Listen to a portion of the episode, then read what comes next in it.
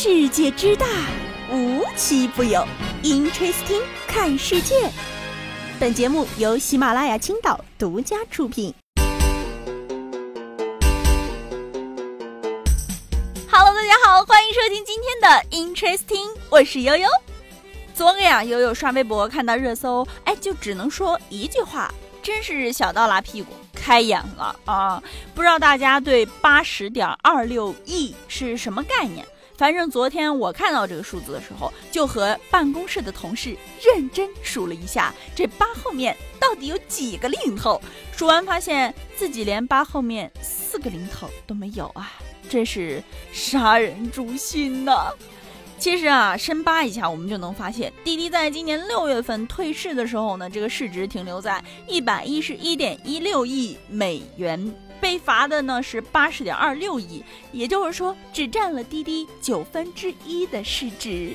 惊呆谁了？我不说啊，这互联网公司啊，不止滴滴，很早之前呢，阿里被罚了一百八十二点二八亿，就成为了罚款金额前三的企业。而这次滴滴就踢掉了英特尔，荣升了全球第七名。那么又在这儿呢，还有一个小的换算单位。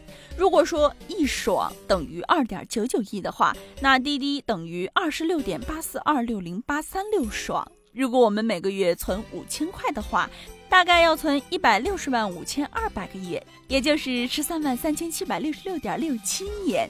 好了，十三万年后见吧。各位朋友们，再加上前段时间啊，某轮被曝逃税一点零六亿，某雅被罚十三点四一亿，某兵被罚八点八四亿。嗯，难道现在除了我们这种普通人的钱是以元为单位的，其他人的钱已经悄悄背着我们换成亿为单位了吗？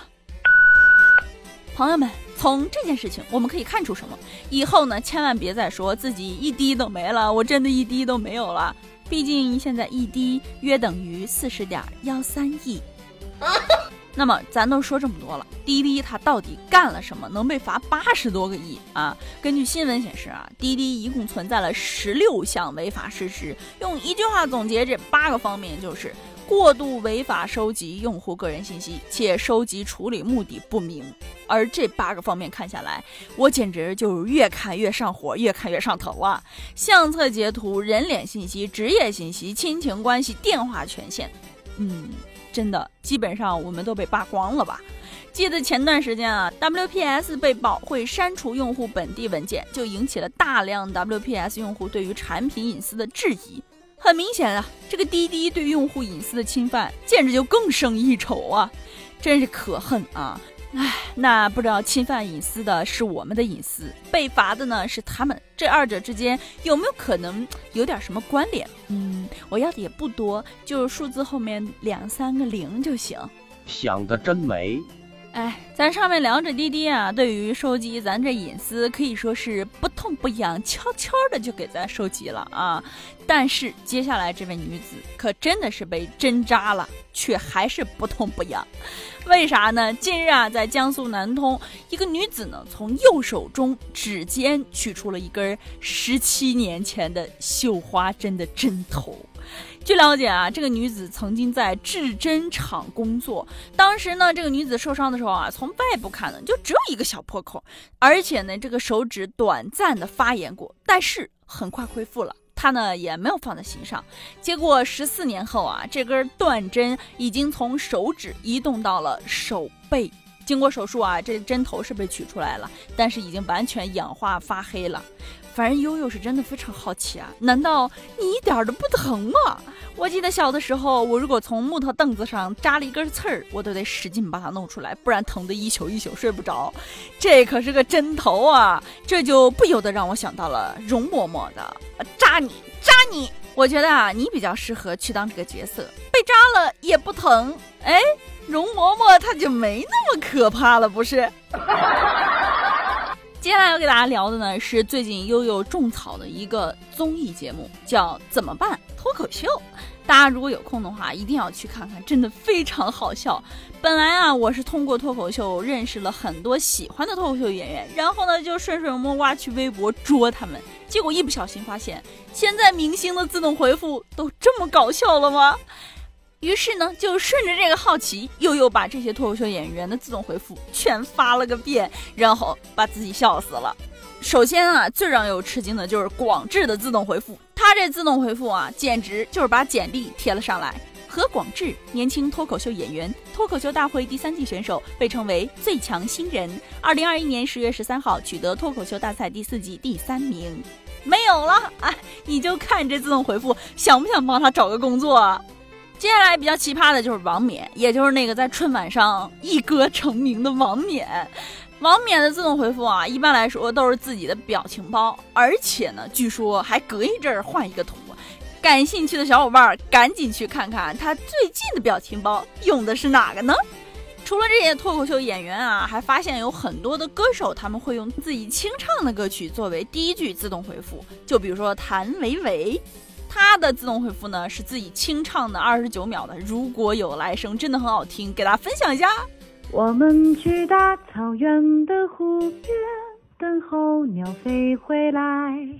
等我们都长大了，就生一个娃娃，他会自己长大远去，我们也各自远去。我给你写信，你不会回，就这样吧，就这样吧。